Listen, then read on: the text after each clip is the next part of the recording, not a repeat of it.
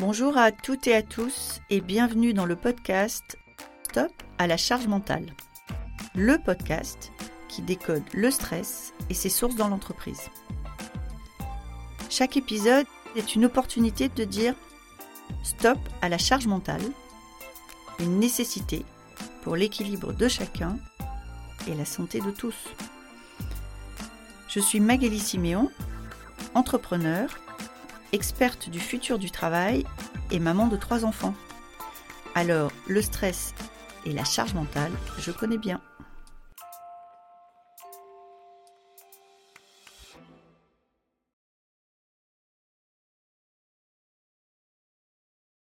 Bonjour et bienvenue sur le podcast Stop à la charge mentale. Je suis Magali Siméon. Aujourd'hui, je reçois Wiza. Wiza, elle va nous parler de deux choses.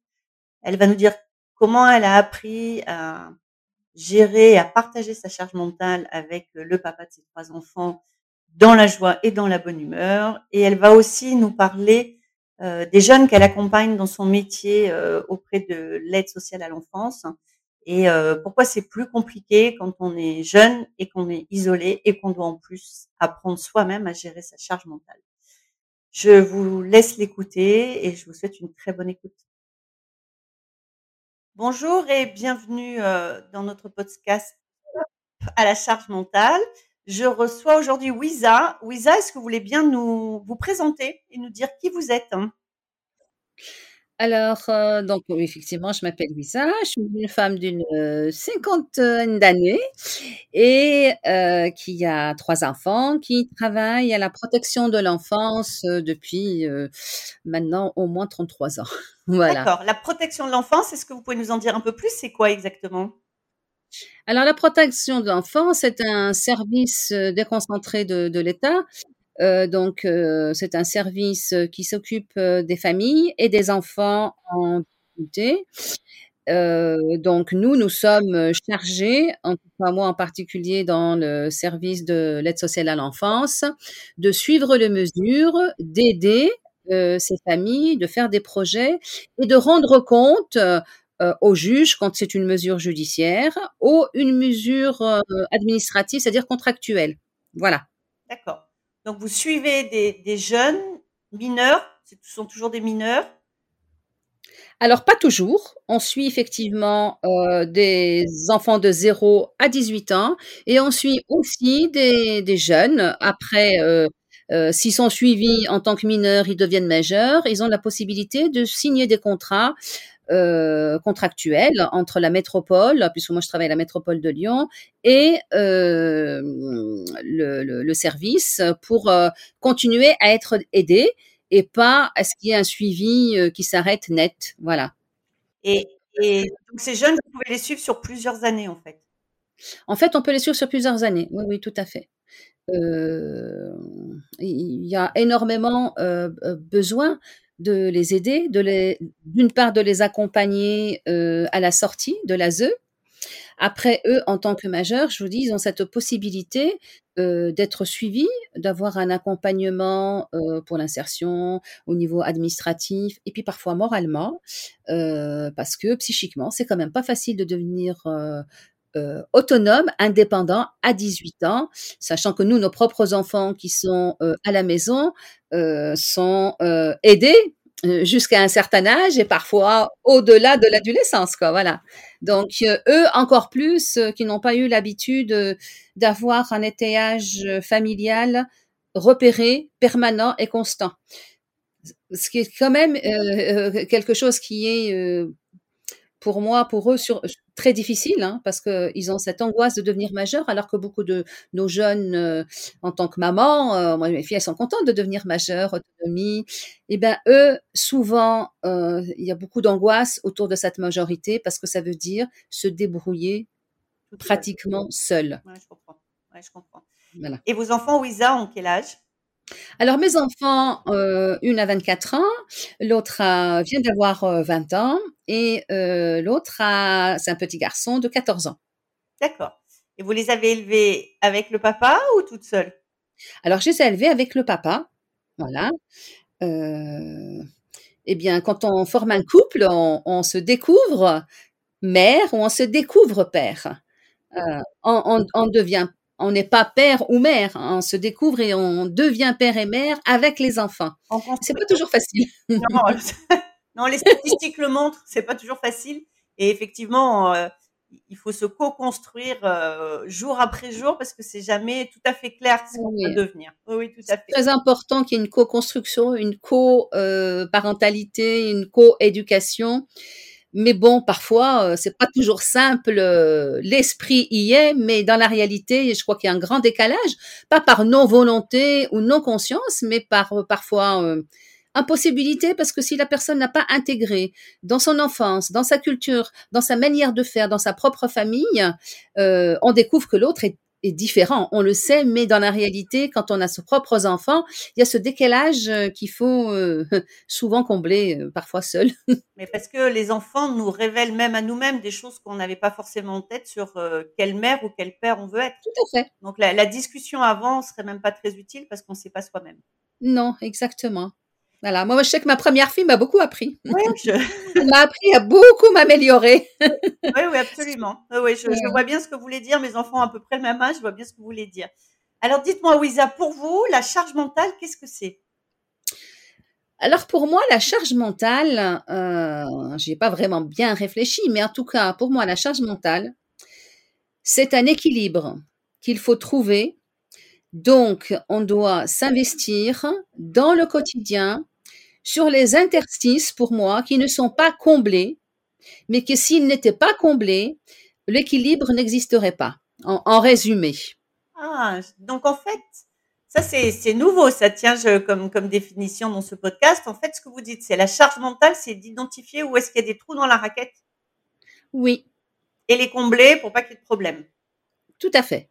Tout à fait. Ou en tout cas pour essayer de, voilà un équilibre pour mieux vivre, euh, être voilà c'est euh, moi c'est la définition que que j'en ai.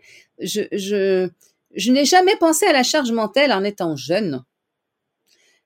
J'y ai pensé effectivement quand euh, les enfants commencent à devenir grands, euh, qu'il y a plusieurs choses à prendre en charge, euh, des activités différentes, nous vieillissant avec aussi euh, des choses qui peuvent nous concerner nous au niveau de nos activités, euh, de euh, prendre en charge euh, vos loisirs au niveau social, au niveau administratif, construire sa vie avec, je sais pas, un achat d'un appartement, voilà tout ça qui fait qu'il y a un certain moment peut-être que le, le le couple, euh, l'homme, euh, ben, ne, ne, ne suit pas tout à fait. Donc, du coup, on prend en charge. Euh, je vois aussi que mes enfants, euh, en grandissant, commencent à connaître aussi cette euh, charge mentale euh, qui est quand même importante, surtout dans nos sociétés. Quand vous avez eu votre premier enfant, comment s'est fait la répartition avec le papa de cette charge mentale qui, qui est tous les, les petits trous qu'on a à combler? Ça s'est fait spontanément? Vous vous en souvenez? Comment ça s'est passé? Oui, oui, je m'en souviens très très bien parce que je pense que c'était une grande découverte, d'une part pour moi et au- aussi euh, pour mon mari. Euh, alors, euh, bon, on est dans des sociétés judéo-chrétiennes, c'est quand même une société patriarcale.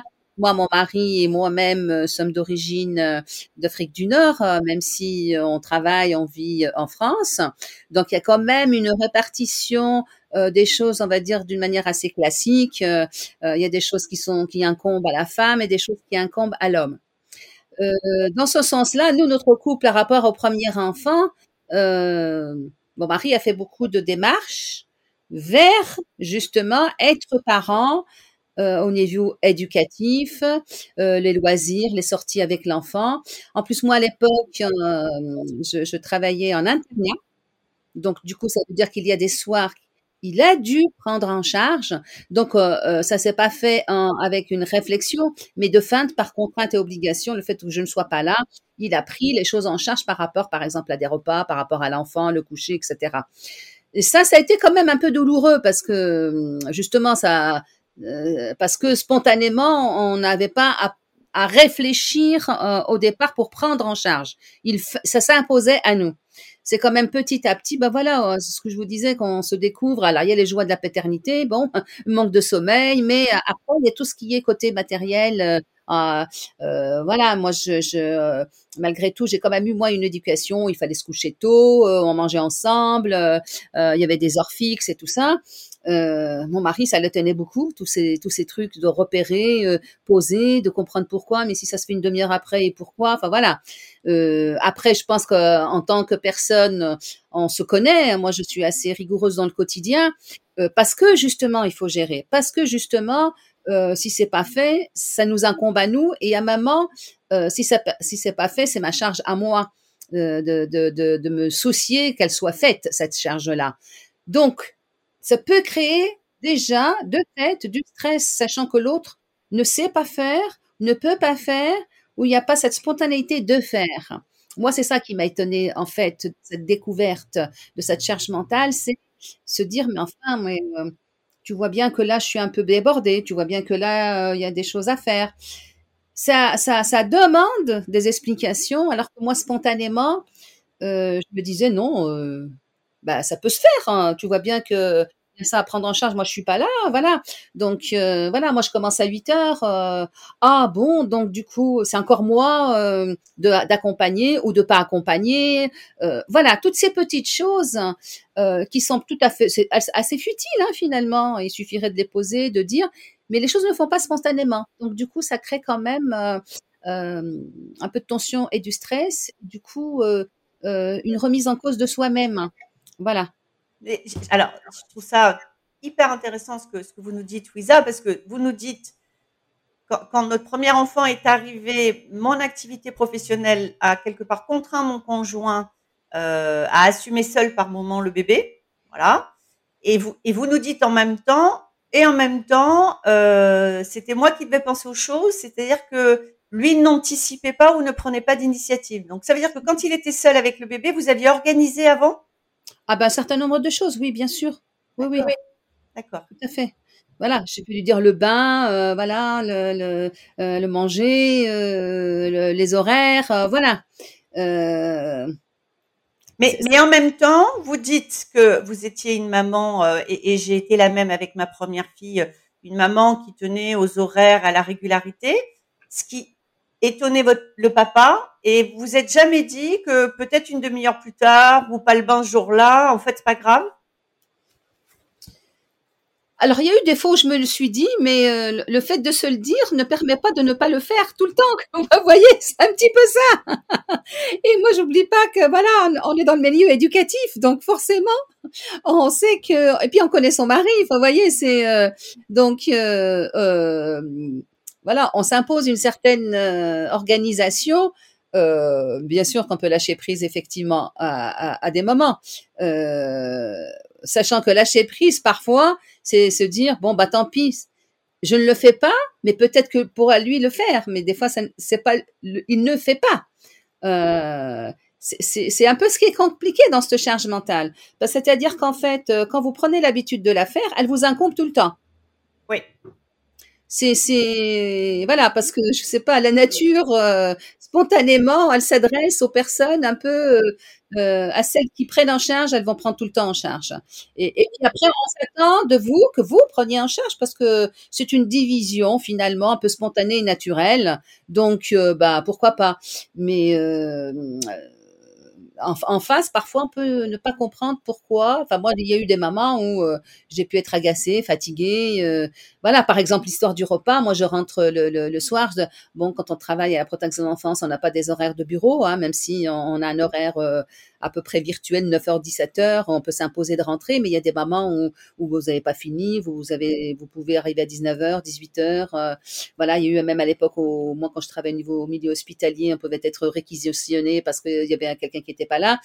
Enfin bon, bref, donc du coup, mon mari souvent pouvait m'appeler en me disant, mais euh, est-ce que tu, tu, à quelle heure tu rentres et tout? Euh, je lui dis non, mais je vais pas tarder. Alors moi, des fois, avec mon pas tarder, ça peut être un quart d'heure, puis des fois, ça peut être trois quarts d'heure. Et alors au début, c'était assez rigolo parce que je rentrais, euh, je lui disais mais non, mais c'est pas grave, euh, commencer à faire le repas. Ouais, mais ça, c'était dans ma tête. Hein. parce que les premières fois, moi, je suis rentrée, il y avait la casserole d'eau, il y avait au moins 2 litres d'eau, mais il restait un demi-litre, et c'était pour faire des pâtes. Je dis, mais fais des pâtes, parce que pour moi, faire des pâtes, c'est assez simple, on met de l'eau, on met des pâtes.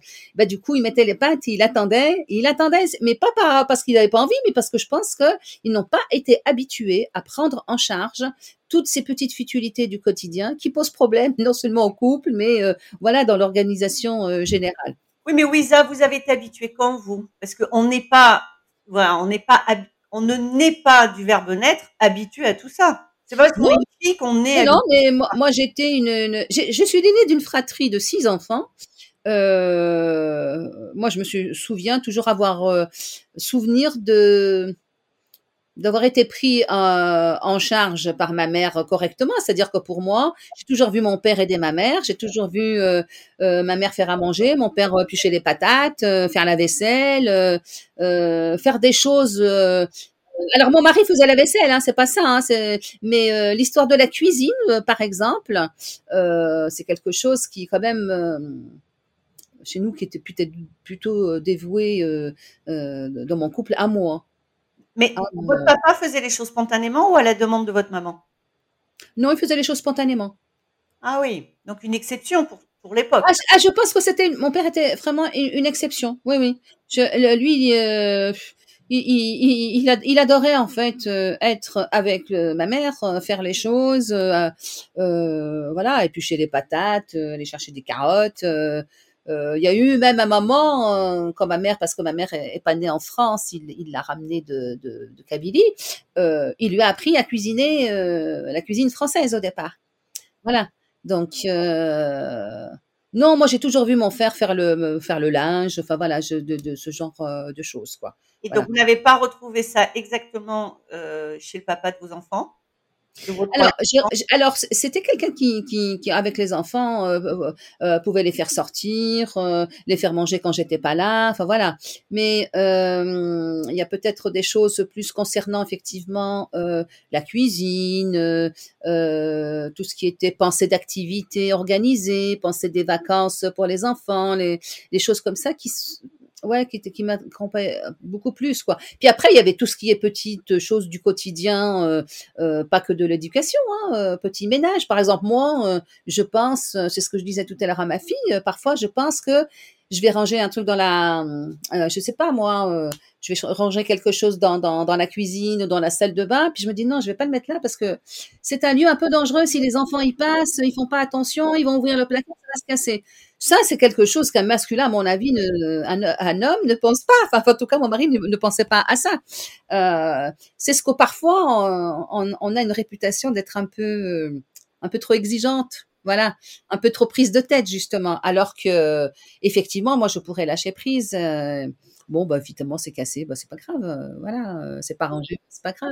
Qu'est-ce que vous pensez de cette réputation justement, Wiza, qu'on a de d'être un peu les casse-pieds du couple et que finalement et qu'on nous renvoie, que peuvent nous renvoyer nos conjoints, que nous renvoie parfois la société? Vous en pensez quoi, vous, de cette réputation? Ah ben, moi, je pense que ça, ça relève d'une incapacité chez l'autre euh, à prendre du recul et à voir qu'en face, on a une personne qui fait, mais que les choses peuvent se partager. Donc ça veut dire, moi, je trouve que c'est plus euh, une difficulté de remise en cause de la part de l'autre, euh, de de, de, de, pas se remettre en cause, de garder des privilèges, de finalement être plus cool. Hein. Moi, je vais au foot. Euh, bah c'est pas grave, voilà. ou alors toi tu es à la cuisine, tu fais à manger, mais moi j'ai sorti les enfants au parc.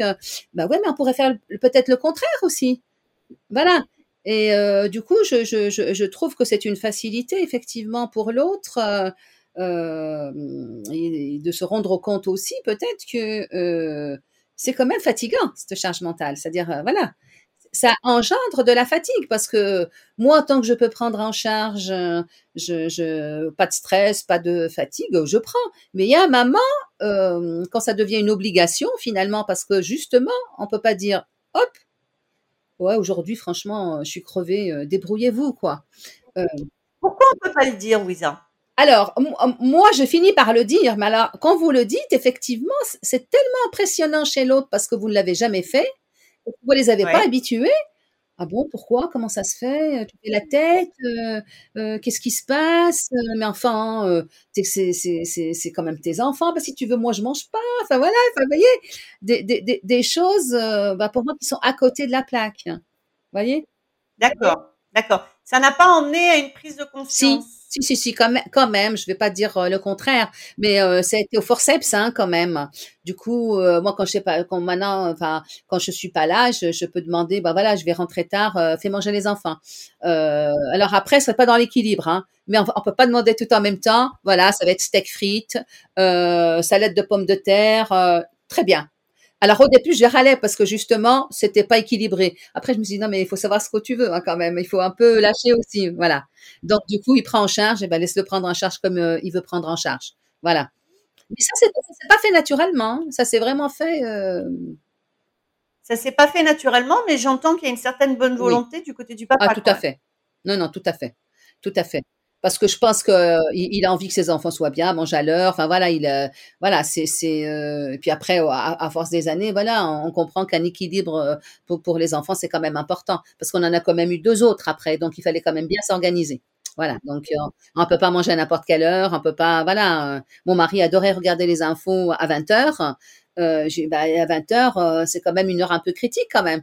Heu, les man soit on mange avant, on n'a pas fini à 20:00 et après 20:00 pour les enfants, c'est trop tard. Vous voyez, c'est c'est des dire de fait, il y a parfois des choses qui vous font avancer et pas que pas que la parole, quoi. C'est-à-dire, c'est pour ça que je disais, c'est aussi, en face, les enfants qui vont vous faire, évoluer, plus ou moins plus ou moins ou la contrainte, professionnelle, heu, après. Enfin, je veux dire, moi, heu, si je rentre, heu, parfois à 19:30, on peut pas on peut pas tout gérer toujours la veille, à faire à manger, enfin voilà.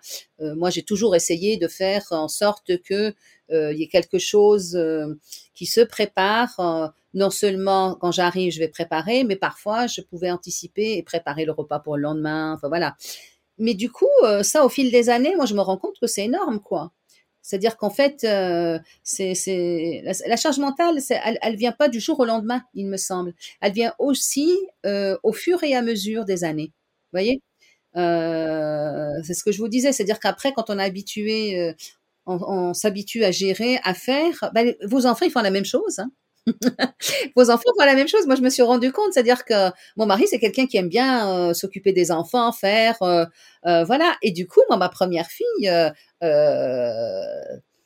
elle maintenant, elle se débrouille super bien parce qu'elle est autonome, elle a son appartement, mais voilà, elle a dû s'habituer elle aussi petit à petit parce qu'on prenait en charge la chambre, les vêtements, enfin, vous voyez, tout tout tout tous ces petites choses, heu, moi, je me souviens ma fille, hem, pareil, enfin, je veux dire, heu heu, si un jour je devais rentrer entre 12:00 et 2 heu et qu'il y avait rien à manger, elle va m'attendre. Je lui dis: «Mais tu as pas mangé?» Elle me fait: «Non, mais moi, je t'attendais maman». Donc on va faire un truc ensemble, mais vous voyez, c'est voilà, c'est toutes ces petites choses-là qui qui sont, heu, finalement, quand les choses évoluent, rigolotes quand on y pense, mais quand vous les assumez au fur et à mesure, au quotidien, sans qu'il y ait une prise de conscience, heu, en face, c'est ça, heu, qui use.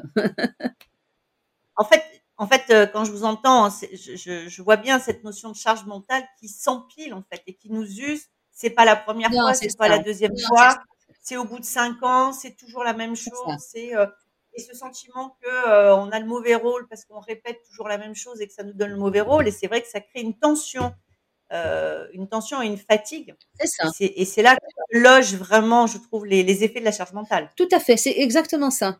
C'est au fur et à mesure, heu, de la fatigue, de la tension, de l'accumulation au niveau des années, heu, avec, les enfants qui grandissent et puis vous aussi qui avez une certaine maturité. C'est-à-dire que, vous êtes une femme, dans le couple, l'épouse, vous êtes la mère, il y a un moment peut-être qu'effectivement l'épouse s'efface au niveau de la mère quand, les enfants sont petits, il y a un certain moment, il faut qu'il y ait quelque chose que se rééquilibre. Vous voyez? B et et cette charge mentale, on a l'impression qu'on est que des mères et plus des épouses ou alors plus des individus à part entière, heu, hem, moi quand je sors ou quand je vais voir mes amis ou je vais aller boire boire un pot, aller au restaurant, j'ai toujours, cette, heu, pensée de me dire ah non mais là euh, je sors donc du coup je vais quand même prévoir hein, pour qu'au moins ils aient à manger enfin voilà etc etc euh, voilà je, je, vais veiller à dire bon euh, Riles voilà tu fais bien tes devoirs euh, donc c'est mon fils euh, tu, tu, tu regardes tu verras avec papa etc etc c'est donc euh, il y a un lâcher prise, mais en même temps il y a quand même l'organisation. C'est voilà, c'est tout le temps euh, penser que on est un peu notre propre bourreau en fait, c'est-à-dire qu'on on se met une exigence et, euh, et, et déjà arriver à la lâcher, c'est un super progrès. Ah oui, oui, déjà. oui, oui. Après après c'est aussi une question de d'équilibre, hein. c'est-à-dire qu'à un moment vous vous rendez vous-même compte que euh, il en va, il en va de votre équilibre euh, personnel. Vous voyez, c'est, euh, il y a maman. euh, D'ailleurs, mes enfants, mon mari pouvait me dire, mais si tu veux pas faire, tu fais pas. Super. Donc, euh, eh ben, euh, parfois je ne fais pas. voilà. Ou parfois je leur dis débrouillez-vous, c'est pas mon problème. Alors ils sont toujours autant étonnés, hein, ma- malgré tout. Mais en tout cas, moi je le vis mieux. Voilà, je le vis mieux. Parce que du coup, euh, bah, parce que je dis bon, finalement, oui, bah, s'ils ont pas bien mangé, euh, s'ils ont pas rangé, euh, bon, bah, si je le range demain ou s'ils le rangent eux, pe- peut-être, on verra. Mais en tout cas, moi, je profite de ma soirée. Voilà, Oui, c'est ça. Je comprends. Et dites-moi, votre, euh, de par votre métier, vous travaillez et vous accompagnez donc des, des jeunes. hein, euh, Est-ce que vous constatez que chez les jeunes aussi, la, la, puisque vous êtes, vous accompagnez des jeunes qui sont isolés, qui ont souvent, vous le disiez tout à l'heure, pas de, parents référents, pas de structure autour d'eux. Est-ce que vous constatez aussi qu'il y a une charge mentale qui s'installe chez ces jeunes qui doivent s'assumer plus tout seuls? Alors oui, alors moi je pense qu'effectivement, il y a une sorte de charge mentale. Moi, je sais pas trop comment l'appeler, mais en tout cas, une charge qui les stresse et les angoisse. C'est euh, bon, euh, devenir euh, majeur, c'est angoissant pour tout le monde, hein, même si nos enfants, eux, sont contents parce que voilà, ça, ça, leur permet un peu plus de liberté. Euh, nos jeunes euh, qu'on suit au niveau de l'aide sociale à l'enfance euh, ont été pris en charge en, général assez jeunes. On a pris aussi l'habitude de faire beaucoup pour eux. Donc, par exemple, ils sont très angoissés quand ils deviennent majeurs. Bon, pour la question du logement, euh, voilà, parce que voilà, pour la question de l'orientation, au niveau de l'insertion professionnelle, de gagner sa vie. Euh, mais pour revenir plus à la charge mentale, je pense que pour eux, par exemple, euh, tout ce qui est administratif, ils n'ont pas l'habitude, se confronter au papier, il faut penser à faire les choses dans les temps. Ben, tout ça, c'est très angoissant pour eux. Euh, de, de, d'anticiper parce que d'abord ils connaissent pas, ils découvrent les choses, euh, un peu comme nos propres enfants, mais nous, nos propres enfants, on est à côté d'eux. Euh, mais ceux qu'on suit, ben, ils, ils, ont personne, hein. Ou alors ils essayent d'être en contact avec leur famille. Parfois ça fonctionne, parfois ça fonctionne pas parce que finalement ils se rendent compte que c'est très très très compliqué. Et je pense qu'aussi cette charge mentale, il y a aussi une pression des services de l'ASE parce que quand on prend les, on, quand on suit les jeunes euh, à partir de 18 ans, c'est un contrat, c'est contractuel. On, ce n'est pas une obligation de la part de la métropole de suivre un jeune et c'est pas une obligation de la part du jeune d'accepter le contrat. Mais ça veut dire que le contrat, il a quand même des objectifs. Donc, il y il y a une pression. Euh, il y a une pression qui dit que euh, voilà, dans les six mois, dans les un an, l'objectif du contrat, euh, c'est que tu aies fait telle chose, tu as fait ta carte d'identité, ton, ta carte vitale, le bus, voilà, enfin des choses assez simples parce qu'on accompagne. Après, le reste c'est quand même beaucoup plus compliqué. Trouver un logement, finir sa formation, réussir son examen, payer son loyer, parce qu'il y a toute la question de, la gestion budgétaire qui peuvent concerner nos jeunes. C'est pas simple, hein, à 18 ans, prendre un appartement et euh, assumer ses, charges. Euh, voilà, et puis avec toutes les lacunes qui, peuvent avoir aussi, euh, qui ne s'arrêtent pas à 18 ans. Donc, donc euh, alors je ne sais pas si on peut appeler ça une charge mentale, mais ils ont cette charge-là qui est importante et qui fait beaucoup pression sur eux. Et, euh, ils, ils, sont très angoissés parce que le temps euh, de, de, maturité, le temps de maturation de nos jeunes est tout à fait différent du contrat ou de ce qui leur demandait ou de la société. Euh, un, un, jeune qui n'est pas habitué à se lever tous les jours à 8 heures, aller travailler, euh, parfois ils peuvent arriver en retard. Euh, bah c'est compliqué ça, tout ça. Après, moi j'ai vu des jeunes couples, 18 ans, avec des enfants et c'est très compliqué. C'est très compliqué euh, parce que euh, parce que se prendre en charge eux-mêmes c'est compliqué, avoir un enfant c'est compliqué. Euh, des compagnons, souvent c'est pas un enfant, on va dire, c'est pas un enfant, pas, pas peut-être pas, comment dirais-je, peut-être pas désiré, mais c'est pas un enfant qu'on a conçu, qu'on a prévu de concevoir ensemble là tout de suite. Mais il est là quand même. Voilà. Ça, c'est hyper compliqué. Euh, alors après, ça, c'est plus de la charge mentale, c'est vraiment, ça rentre dans des choses beaucoup plus fines, euh, de leur histoire, de qu'est-ce qu'on reproduit. Euh, voilà. Je sais pas, moi je suis pas psy, mais on pourrait dire que ils, ils, sont moins seuls d'avoir un enfant. Ils sont deux, mais mais mais la charge est est importante parce qu'en général, ils ont une mesure après, niveau, au moins un niveau administratif pour l'enfant au niveau du suivi, ou parfois une mesure judiciaire. Voilà. Il y a, quand même hein, des jeunes qui s'en sortent, on va pas dire ça, mais euh, je trouve que c'est quand même beaucoup plus compliqué euh, pour eux. Euh. Ce que vous constatez euh, sur la pression pour des, des mineurs qui deviennent juste majeurs et donc la construction de leur vie, est-ce que vous faites ce métier depuis longtemps? Est-ce que vous avez l'impression que ça s'est aggravé ou ça a toujours été le cas? Alors, moi, je, moi, je pense que hum, moi, j'ai le souvenir euh, avant. D'abord, on, avait des services qui prenaient euh, les jeunes de l'ASE euh, jusqu'à 25 ans. Ça s'est fait jusqu'à 25 ans à une certaine époque. On avait un groupe euh, sur la métropole, moi je parle de la métropole de Lyon, de ce que je connais quand même, mais ailleurs aussi, il y avait des groupes spécifiques qui suivaient les adolescents. Euh, donc qui prenait en charge spécifiquement. Euh, la deuxième chose qui s'est dégradée, c'est qu'auparavant, euh, un jeune pouvait choisir son logement. Il y avait des foyers, voilà, il y avait des, il y avait une offre importante où parfois un jeune allait visiter plusieurs logements dans plusieurs structures différentes et choisissait. Eh ben c'est plus le cas du tout parce que déjà si vous trouvez euh, vous dites euh, Amen, enfin vous dites merci mon Dieu, parce que voilà, ça, cette, charge de se dire qu'on peut se retrouver à la rue sans le sou, c'est quand même très compliqué. Euh, parce qu'en en fait, au niveau de nos contrats, souvent, il doit avoir un projet derrière. Le projet derrière, ça, c'est quoi? C'est une scolarité, un diplôme. On prend pas en charge pour prendre en charge voyez, on prend pas en charge parce que voilà, c'est à. Alors après, effectivement, on prend en charge parce que forcément qu'à 18 ans, quand il sort de la structure, euh, il y a des structures à 18 ans, vous pouvez plus y rester. Voilà. Donc, euh, alors maintenant, ce qui se fait depuis quelques années quand même, c'est d'essayer de réfléchir euh, avant, à partir de 16 ans, pour déjà habituer les jeunes à faire les choses par eux-mêmes, à le suivre. Il y a des structures qui, qui, qui, se montent avec des projets spécifiques mais il n'y en a pas du tout assez. Il n'y en a pas du tout assez. Il n'y en a pas du tout assez. Est-ce qu'il y, y, a plus de jeunes qui sont, euh, qui sont seuls ou est-ce qu'il y a moins de moyens ou c'est un peu des deux? Alors, euh, il y a beaucoup de jeunes qui sont seuls ou en tout cas, ils ont des familles qui ne ils les ont pas pris en charge quand ils étaient mineurs. Je vois pas pourquoi ils les prendraient en charge quand ils seront majeurs, parce que ça fait une charge supplémentaire. Il y a souvent eu des jeunes qui sont retournés parfois dans leur famille après avoir été placés pendant très longtemps, surtout quand c'est de mesures judiciaires ou autres. Euh, bon, bah ça marche deux mois, trois mois, puis après, bah euh, rupture. Donc on se retrouve à la rue.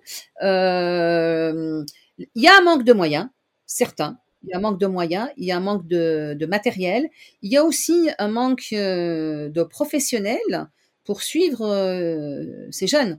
C'est-à-dire qu'en fait, euh, la difficulté, c'est aujourd'hui, moi je me souviens, il y a 30 ans en arrière, on avait des cassos qu'on appelait les cassos, excusez-moi le terme pour nos jeunes, mais les cassos classiques, c'est-à-dire il y avait une certaine précarité au niveau de l'emploi, il y avait une certaine précarité au niveau éducatif.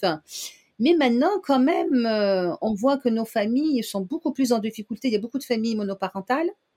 euh, euh, dont les papas sont complètement inexistants au, présent, au quotidien.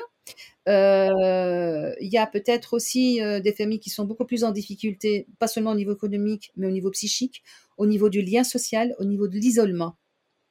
Donc, euh, ça veut dire que nos jeunes, euh, même s'ils retournent dans leur propre famille, ils ont quand même besoin d'un attelage plus important, d'accompagnement au quotidien. Et euh, bah, je pense que vous avez dû entendre parler quand même de l'ASE, l'aide sociale à l'enfance. On a de moins en moins de moyens, on a moins, de moins en moins euh, de temps. Euh, alors que moi, je pense qu'on devrait avoir euh, euh, beaucoup plus de temps auprès des familles. Euh, moi, je sais pas. moi, je vois des familles, par exemple, il faudrait être, être présente au quotidien. Au quotidien. Alors que bah, si on arrive à les voir une fois par semaine, c'est déjà pas mal. Mais du coup, c'est pas suffisant. Voyez, c'est euh, euh, voilà, il y a un manque de personnel, manque de moyens, manque de structure. Donc ça fait quand même euh, beaucoup de choses.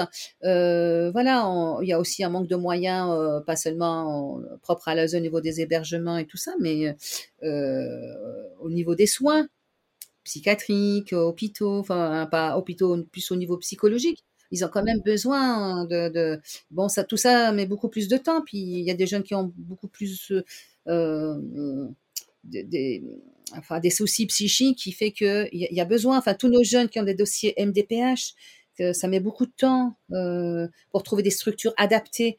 Il n'y a pas assez de structures adaptées. Euh, mais le plus gros souci pour nos jeunes, c'est quand ils arrivent à 18 ans, quand, ils sont par exemple en famille d'accueil, à 18 ans, ben, ils partent de la famille d'accueil. Ou alors, demander des dérogations. Les dérogations, c'est quoi? C'est un an. Un an, déjà, quand vous avez un an, même avec un dossier MDPH, on, nous dit c'est bien, mais c'est pas suffisant, c'est pas vrai. Oui, et comme vous le dites euh, si bien, et, euh, on va se rapprocher de la fin parce que tout ce que vous racontez est passionnant, on va se rapprocher de la fin du podcast, mais comme vous le dites si bien, euh, quand ce sont nos enfants, on sait bien que euh, c'est pas fini à 18 ans et qu'il nous reste un peu de travail. Donc voilà, donc ça n'est pas fini à 18 ans. Et finalement, la charge mentale, alors des parents, elle peut aller au-delà des 18 ans. Euh, pour accompagner les enfants. Mais ce que j'entends, c'est que euh, euh, quand on est jeune et qu'on est isolé, on a une double peine, c'est que personne n'accompagne vraiment sur cette charge mentale et qu'il faut apprendre à la gérer. Et non, c'est ça. C'est-à-dire qu'il y a une pression. Euh, c'est-à-dire il y a une pression des services pour que vous atteigniez vos objectifs. Alors que moi, je pense que le but d'un contrat, c'est effectivement d'accompagner pour aller vers l'objectif. Mais ce n'est pas que ça c'est aussi euh, aider l'autre à, à, être bien, euh, à s'assumer euh, petit à petit, lui donner le temps euh, et pas dire bah oui mais là ouais mais bon là ça va pas quoi là ça va pas c'est et, puis et puis après il y a aussi cette pression du budget parce que nous on va on va moi je ce que je vous propose Wiza c'est que on va s'arrêter j'aime beaucoup votre dernière phrase aider l'autre à être bien et lui donner le temps. Et je vous propose que ça soit le mot de la fin de notre, de notre podcast. Est-ce que vous êtes d'accord avec moi? Oui, oui, je suis tout à fait. Je pense que c'est euh, une phrase qui va convenir à tout le monde. Merci beaucoup, Magali. Au revoir. Merci beaucoup. Au revoir, Wiza. Merci beaucoup d'avoir été avec nous aujourd'hui. Cet épisode vous a plu? N'hésitez pas à me laisser une note. Envie d'en savoir plus? Abonnez-vous directement depuis votre appli de podcast préféré. Et si vous souhaitez me confier votre histoire sur le stress en entreprise, contactez-moi via notre site Lily facilite la vie. Le lien est dans la description. Je vous donne rendez-vous la semaine prochaine pour un nouvel épisode de Stop à la charge mentale. Merci et à bientôt